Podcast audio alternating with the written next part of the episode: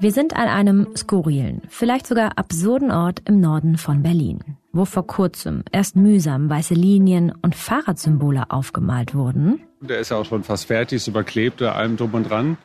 Da ist der Fahrradweg jetzt nur Wochen später mit gelben Xen überklebt. Und er ist gesperrt. Ein fast fertiger Fahrradweg für fast 300.000 Euro, der wieder zurückverwandelt werden soll in Parkplätze. Wie kann das sein? Da hat äh, eine Politikerin und Politiker äh, Angst, mal wieder Parkplätze wegzunehmen.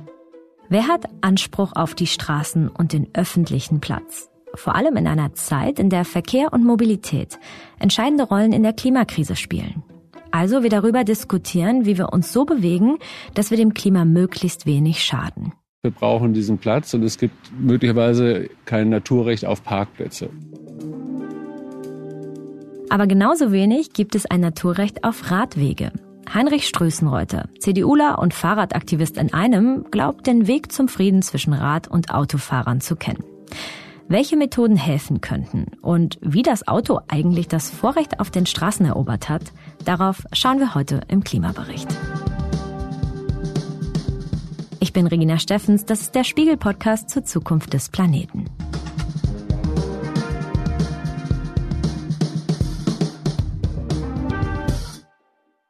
Gerade passiert schon so einiges in der Mobilitätswende in Deutschland. Es wird sich auf jeden Fall bewegt. Immer mehr Fahrräder und vor allem E-Bikes werden verkauft. Die Zahl der Autos in Städten nimmt durch Sharing-Dienste etwas ab. Das ist die eine Seite. Die andere Seite, immer mehr Autos. Letztes Jahr wurden 2,6 Millionen Pkw in Deutschland zugelassen, fast 30.000 Autos mehr als im Vorjahr. Warum das relevante Zahlen für die Klimakrise sind? Gerade der Verkehr erreicht jährlich die Klimaziele. Im Jahr 2022 stammten 20 Prozent der CO2-Äquivalente aus dem Verkehr. Seit den 90er Jahren nimmt der eher zu. Allerdings hatten die Pandemiejahre, wie der Spiegel ausgewertet hat, einen positiven Effekt, zumindest auf den Berufsverkehr. Der ist durch Homeoffice-Optionen um fast 10 Prozent zurückgegangen. Also gerade im Verkehr gibt es viele Möglichkeiten, die Emissionen runterzufahren und die Mobilität gleichzeitig komfortabel zu halten. Nur wie geht das, ohne dass sich Autofahrerinnen und Radfahrer benachteiligt fühlen? Wie verhindern wir einen sogenannten Kulturkampf ums Auto bzw. einen ums Fahrrad? Ein Ort, an dem der Kampf zwischen Fahrrad und Auto sehr sinnbildlich wird, ist eine Straße im Berliner Norden in Reinickendorf. Diese Straße hat Rebecca Habte-Mariam für den Klimabericht besucht. Ich bin an der Ollenhauer Straße. Das ist eine ziemlich lange und breite Hauptstraße, wo viele Autos und Busse fahren. Viele Leute wohnen auch direkt an der Straße. Um den Verkehr dort umzulagern und mehr Leute aufs Rad zu bewegen, hat die Stadt Berlin für ziemlich viel Geld den Radweg ausgebaut. Laut der Berliner Zeitung für 280.000 Euro. Und dafür eben dann Parkplätze gestrichen. Der Weg war dann auch schon so gut wie fertig, als plötzlich diese aufgemalten Fahrräder auf dem Boden, die ihm zeigen, dass da ein Radweg ist, mit gelben Kreuzen übermalt wurden. Das liegt an einem Anti-Fahrradkurs der neuen CDU-Regierung. So hat es die Opposition genannt. Und die neue Verkehrssenatorin Manja Schreiner hat sich damit bei vielen Berlinerinnen und Berlinern erstmal nicht so beliebt gemacht. Die Ansage war nämlich, wir überprüfen die aktuellen Radwegprojekte. Viele Wege dürfen erstmal nicht mehr geplant und gebaut werden. Die Fahrradfahrer müssen auf der Ollenhauer Straße jetzt wieder zusammen mit den Autos auf einer Fahrspur fahren und der geplante Radweg ist wieder mit Autos zugeparkt.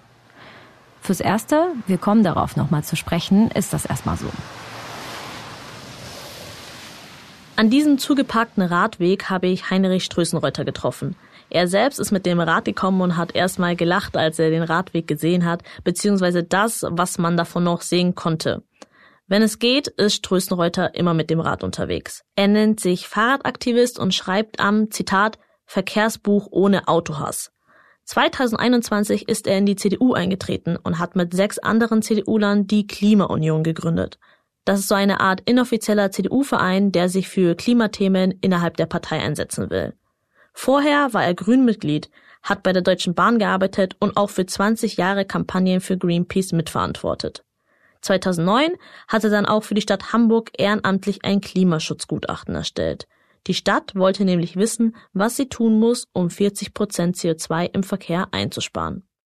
Und da kam halt raus, dreimal mehr Radverkehr und dafür muss man halt Parkspuren und äh, Fahrspuren in Radwege umwandeln. Und genau den Satz wollte dann die Stadt Hamburg im Gutachten nicht drin haben. Und da wollen wir dann so zwei Dinge klar. Zum einen, der Konflikt ist so groß, dass wir der Politik helfen müssen, dass sie nicht alleine lösen kann. Und zum Zweiten, dass der Flächenkonflikt der zentrale Konflikt ist, um den es geht. Weil Fläche kann immer nur einer haben und dann halt nicht der andere. Ob die Stadt Hamburg wirklich den Satz rausstreichen wollte, lässt sich nicht mehr ganz genau überprüfen. Im Gutachten steht zumindest sinngemäß, es müssen Radwege gebaut werden, um CO2-Emissionen zu reduzieren. Bedenkt man, dass jetzt gerade auch immer mehr Wohnraum gebaut wird und gleichzeitig Platz für mehr Grünflächen her soll, dann spitzt sich der Flächenkonflikt noch zu.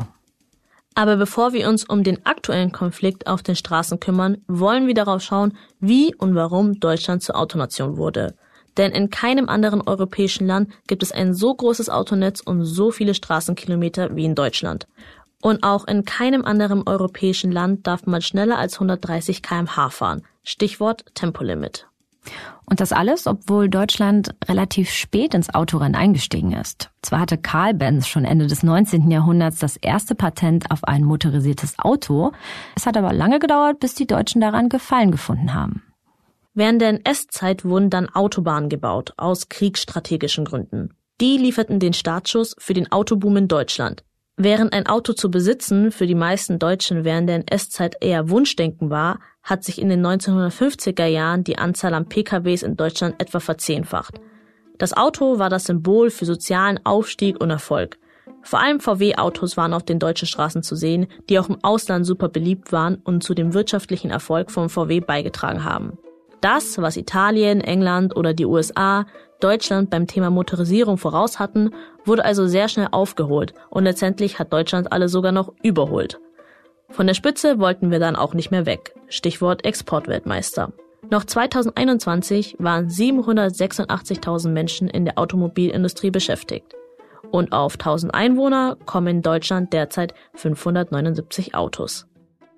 Wenn ich jetzt äh, den, sag mal, den sogenannten Zwangsautoverkehr anschaue, ne? also wo Menschen im Auto sitzen, die möglicherweise gar nicht wollten, aber keine gute Alternative haben. Und das kann eine gute ÖPNV-Verbindung sein, das kann sicher Radweg sein oder die Umstiegsmöglichkeit Fahrrad auf Bahn beispielsweise. Dann ist die verkehrspolitische Aufgabe genau für diese Alternativen zu sorgen, dass die umsteigen können. Ähm, und dann passiert ja Folgendes, wenn dann jemand umsteigt, dann ist ein Auto weniger unterwegs und wenn das halt viele machen, dann reduzieren sich einfach mal Stau und Parkplatzsorgen für die, die wirklich nicht anders können, ne, weil sie ein Gebrechen haben oder keine Bahnstation vor der Tür oder eine Entfernung, die einfach so ist oder Sachen mitnehmen müssen. Und um die geht es. Sie können nämlich nicht anders handeln. Wir haben den Knall immer noch nicht gehört. Wir wissen etwas, aber wir trauen uns noch nicht dazu. Wir sind noch zu träge. Es geht doch noch, ne? es läuft doch noch. Das ist Andreas Knie, Mobilitätsforscher am Wissenschaftszentrum Berlin für Sozialforschung. Schon seit mehreren Jahren beobachtet er, wie wir uns fortbewegen. Wenn es nach Knie geht, würden wir uns alle Verkehrsmittel teilen, also Carsharing und Fahrradsharing nutzen. Damit würden Autos viel mehr bewegt als jetzt, der Platz also effizienter genutzt werden. Generell spricht er sich für weniger Individualverkehr und mehr öffentliche Verkehrsmittel aus. Aber sicherlich hat es damit zu tun, dass wir eben eine sehr starke Automobilindustrie haben. Das liegt einfach daran, dass eben in Deutschland dann doch klassischerweise schon sehr viele Autos produziert worden sind. Und jetzt ist natürlich bei uns jeder Autolobbyist, weil er natürlich oder sie immer glaubt, jeder Fahrradbügel, sage ich immer, ist ein Angriff auf die deutsche Autoindustrie. Und äh, deshalb hat man sich bis heute schwer getan mit Autoreduktionsprogramm oder Flächenveränderungsprogramm, weil man immer glaubt, damit den Kern der deutschen Volkswirtschaft, das Auto, die Autoindustrie anzugreifen und sie zu gefährden. Laut den aktuellsten Zahlen vom Bundeswirtschaftsministerium ist die Automobilbranche der bedeutendste Wirtschaftszweig in Deutschland. Das merkt man auch gerade auf der Automesse IAA in München. Da präsentieren Autobauer gerade wieder hohe Gewinne. 2021 hat die Industrie zum Beispiel 411 Milliarden Euro umgesetzt. Also wir sehen in München neue Modelle, aber die Probleme sind genauso gegenwärtig. Chipkrise, die wachsende E-Auto-Konkurrenz, vor allem aus China. Aber parallel ist auch das Fahrradbusiness gewachsen. 2022 hat die Branche ordentlich zugelegt. Das Marktvolumen hat sich seit 2028 sogar verdoppelt. Für Heinrich Strößenreuter spielt die Automobilindustrie gar nicht die allergrößte Rolle, wenn es um den Konflikt zwischen Fahrrad und Auto geht. Er sagt, gerade auf kommunaler Ebene, wo viel von der Fahrradpolitik geregelt wird, ist die Autolobby gar nicht sonderlich aktiv. Er findet, das Problem liegt vielmehr in unserer aktuellen Gesellschaftskultur. Ja, wir haben ja 11.000 Kommunen in Deutschland. Es gab so 50 Ratentscheide.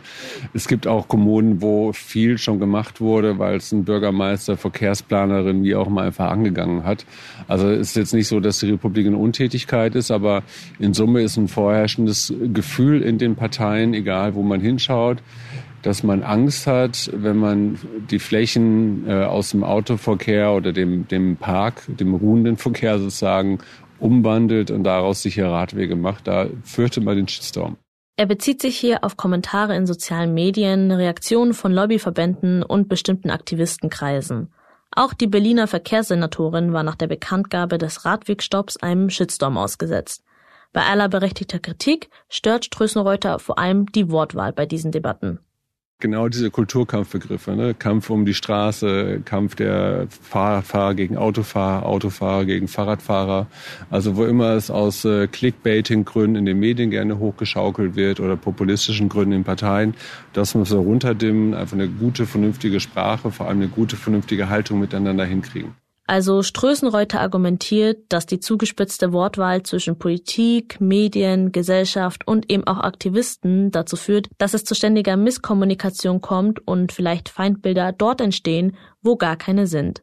Ja, das sind so ein paar Begriffe, die ich sag mal so ein Verkehrswende-Aktivist und Aktivist einfach so raushaut, ohne großartig drüber nachzudenken. Die kommen auf der anderen Seite sofort an, wie da will mir jemand den, mein Auto wegnehmen, meinen Lebensstil verbieten sozusagen. Und das erzeugt Widerstand, will wir genauso haben. Ne? Also wenn eine Kommunikation wäre, mir müsste mein Fahrrad weggenommen werden, da würde ich auch in den Widerstand gehen. Und äh, diese Sprache ist teilweise so tief in der, in der Szene auch mit drin, dass sie gar nicht merkt, was sie manchmal sagt. Also ich war am Mittwoch in der Veranstaltung beispielsweise zum Thema autofreie Kiez hier in Berlin.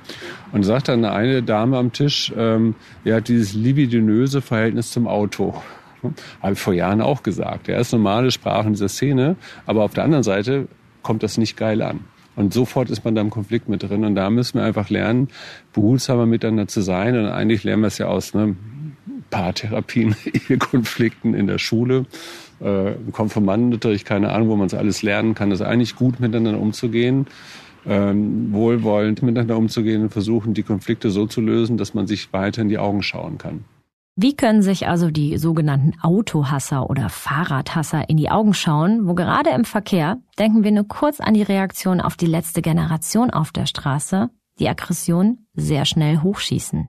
Ich glaube, zum einen erstmal mit einer empathischen Herangehensweise. Wenn jetzt die Verkehrswende der Aktivistenszene irgendwas sagt, kommt es bei dem Autofahrer oft an mit der Botschaft, ich will dir das Auto wegnehmen. War nie so gemeint, aber so kommt es halt an. Manchmal sind die Begriffe aber auch so, also ich, ich will jetzt nicht Autohass unterstellen, aber manchmal hat man schon so ein bisschen Wut, wenn die Stadt voll mit Blech ist oder man wieder irgendwie abgedrängt wurde oder der Radweg halt doof ist. Aber wenn das halt in Sprache mitschwingt und im politischen Auftreten, dann kommt bei der anderen Seite sofort eine Blockadehaltung mit rein. Der Mobilitätsforscher Andreas Knie glaubt nicht, dass nette Worte die Verkehrswende bringen und Konflikte lösen.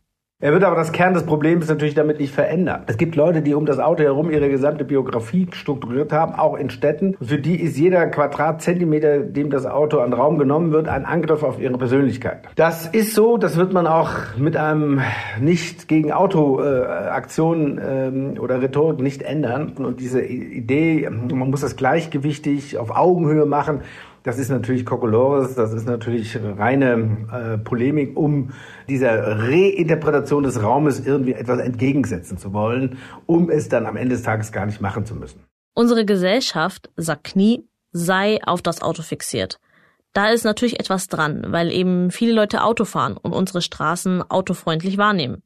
Zahlen des Sinus-Instituts zeigen, dass im Jahr 2021 58 Prozent der Befragten der damaligen Regierung beim Thema Fahrradfreundlichkeit die Noten 4 und schlechter gegeben haben. Wieso sollten diese Leute also plötzlich Rad fahren? Ja, da gilt der alte Satz vom Oberbürgermeister der Stadt München, Hans-Jochen Vogel, wer Straßen sät, erntet Verkehr, auch fürs Fahrrad. Äh, wer Fahrradstraßen äh, oder sichere Fahrradwege, so muss man sagen, sät, der erntet tatsächlich äh, Verkehr. Wir können das jetzt überall messen. Wir haben das am äh, Kopposer Damm gesehen, da hat sich die Zahl der Fahrradfahrenden, seit es die berühmten Pop-ups gibt, mehr als vervierfacht. Dort, wo die Menschen sicher fahren können, fahren sie auf Fahrrad. Pop-up-Radwege sind sozusagen Testradwege. Andreas Knie erzählt auch von einem weiteren Positivbeispiel aus Leipzig. Dort gab es auch schon immer sehr viele Autostraßen, auch wenn die Stadt historisch einen hohen Anteil an Fahrradfahrern hatte. Seit diesem Jahr fängt die Stadt an, mehr Platz für Radler zu schaffen, mit großem Rückhalt aus der Bevölkerung. Leipzig ist da nicht alleine. Solche Projekte tummeln sich auch in anderen Städten. München zum Beispiel fährt mittlerweile einen recht repressiven Anti-Auto-Kurs. So wurden vor kurzem in einer Straße in der Innenstadt Parkplätze durch Grünflächen und Radwege ersetzt. Der Großteil der Anwohner fand das gut, aber längst nicht alle. Ein paar der Nachbarn haben sich sehr öffentlichkeitswirksam beschwert. Also, das ist eine unmögliche Situation vor diesem Fenster. Und jetzt herrscht Krieg. Jetzt ist wirklich, also die Stimmung ist ganz, ganz beschissen. Die Leute brüllen sich nur noch an, die Befürworter und die Gegner. Nicht alle müssen Fahrrad fahren, gar keine, keine Sorge, aber wir müssen auf einen Anteil an den Wegen von etwa mindestens so die Hälfte kommen. Ne? Die Hälfte der Leute sind in der Lage, Fahrrad zu fahren, die andere Hälfte sind kulturell dafür nicht äh, gemacht oder sind körperlich nicht dazu gemacht, haben Angst. Trotz sicherer Fahrradwege, das muss man respektieren. Aber die Hälfte der Menschen kann Fahrrad fahren. Das sollten auch die Oberbürgermeister auch sagen. Und ähm, da muss man mittel- und langfristig, wie gesagt, in diese Planungsstruktur geben, dass das Fahrrad, wie gesagt, ein wichtiger Bestandteil einer Straße ist und von vornherein so mitgedacht wird. Und dann kriegt man es mittelfristig zumindest besser hin. Okay, gehen wir jetzt mal davon aus, dass Autos immer mehr aus den Städten zurückgedrängt werden und die Leute mehr Fahrrad fahren würden. Wir hätten auf jeden Fall weniger Lärm und weniger CO2-Ausstoß und Feinstaubbelastung. Aber ein Großteil der Menschen, die in Deutschland leben, die leben eben auf dem Land und nicht in der Stadt, wo wir die ganze Zeit drüber sprechen. Und wer eben kaum oder gar keinen ÖPNV vor der Tür hat und weite Strecken zur Arbeit oder sogar zum Einkaufen zurücklegen muss, der wird realistischerweise nun mal kein Rad nutzen. Das ist Heinrich Strößenröther ziemlich wichtig, nicht aus den Augen zu verlieren. Man kann tatsächlich sagen, dass wenn jetzt die Städte alle fahrradfreundlich wären, da sehen wir an die gute Fee kommt nun mit dem Zauberstab oder wie Asterix in Trabantenstadt, auf einmal sind Radwege gesät und sind dann da, dann würden wahrscheinlich ein Viertel der CO2-Probleme im Straßenverkehr behoben haben. Die anderen drei Viertel kommen aus den Entfernungen, wo das Fahrrad direkt keine Alternative ist. Das Fahrrad ist dann eine Alternative, wenn man das Thema Mitnahme in den Zügen möglicherweise weiter ausbaut, vor allem auch das Parken an Fahrrädern, äh, von Fahrrädern an Bahnhöfen, also den Umstieg vom Fahrrad aufs Auto. Und äh, dann kommt man an diese, den großen Teil der Emissionen mit ran. Das hat aber wenig dann mit den innerstädtischen Radwegen zu tun. Es hat dann noch was mit Radschnellwegen zu tun, also um die Leute von den Außenbezirken mit reinzuholen. Also ich muss, ich muss an die langen Distanzen ran. Es sind nicht die kurzen Wege in der Stadt, die das Problem sind. Um Personen auch für lange Fahrradstrecken zu begeistern, hat zum Beispiel die niederländische Stadt Utrecht ein flächendeckendes Fahrradnetz aufgebaut. Und dazu das größte Fahrradparkhaus gebaut mit Platz für 22.000 Räder und das direkt in der Nähe von einem Bahnhof. Klimaschutz ist ein Aspekt, weshalb Aktivisten für das Rad werben. Auch der Wunsch nach einer sichereren und grüneren, ruhigeren, einfach lebenswerteren Stadt spielt für viele eine große Rolle. Es geht letztendlich nur ein paar Quadratmeter über eine längere Strecke. Ne? Also ist tatsächlich auch zumutbar. Denn dieses Recht, sein Fahrzeug, sein Privatbesitz überall abzustellen, ist ein Privileg, was den, dem Autoverkehr in den 50er, 60er Jahren immer geschenkt wurde. Und jetzt sagen aber Stadtbewohner, so viel Lärm, so viele Autos, so wenig Grünfläche oder ähnlichem. Dieses Privileg gestehe ich so nicht mehr zu. Und das ist das, auf das, was dann Politik reagiert, teilweise auch Medien und den Kampf tragen wir halt aus gerade.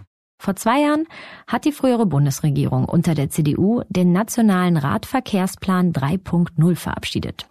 Da steht drin, wie Bund, Länder und Kommunen Deutschland bis zum Jahr 2030 zum Fahrradland machen wollen.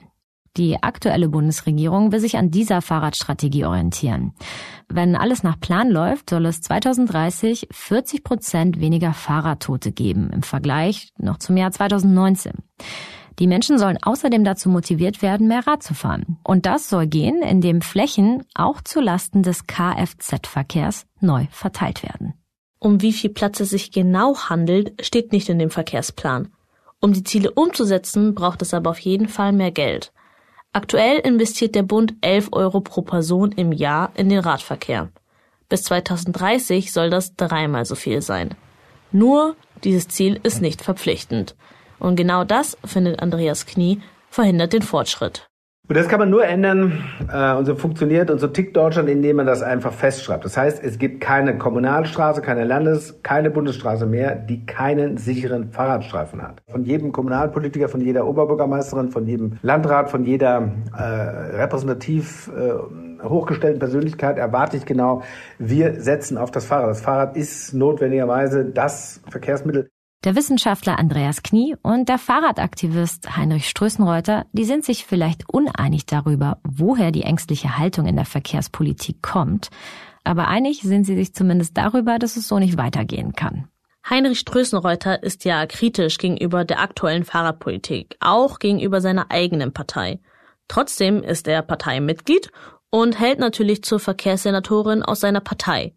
Aber sieht er wirklich die gesamte CDU als Radfahrerpartei? Ja, ich glaube, in der CDU muss man so drei verschiedene Ebenen sich anschauen oder vier. Die vierte europäische Ebene lasse ich jetzt mal außen vor. Aber in Bundesebene, da sind viele Diskussionen unterwegs, die eher noch weit davon entfernt sind, Verkehrspolitik zu machen, die CO2-Ziele erfüllt. Auf Landesebene nehme ich wahr in den letzten zwei, drei Jahren, dass sich die Wahlprogramme der CDU auf Landesebene zunehmend verbessert haben Richtung Klimaschutz. Und das gewählt wird, wer offen bis, äh, bis progressiv sich fürs Thema Klima einsetzt.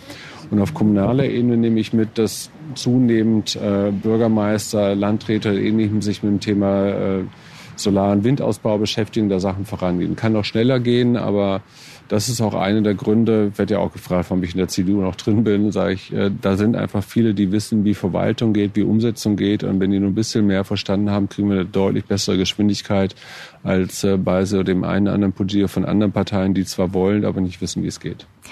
Auf kommunaler Ebene hat sich die Berliner CDU aber weniger für Windkraft, sondern eher für das Auto stark gemacht.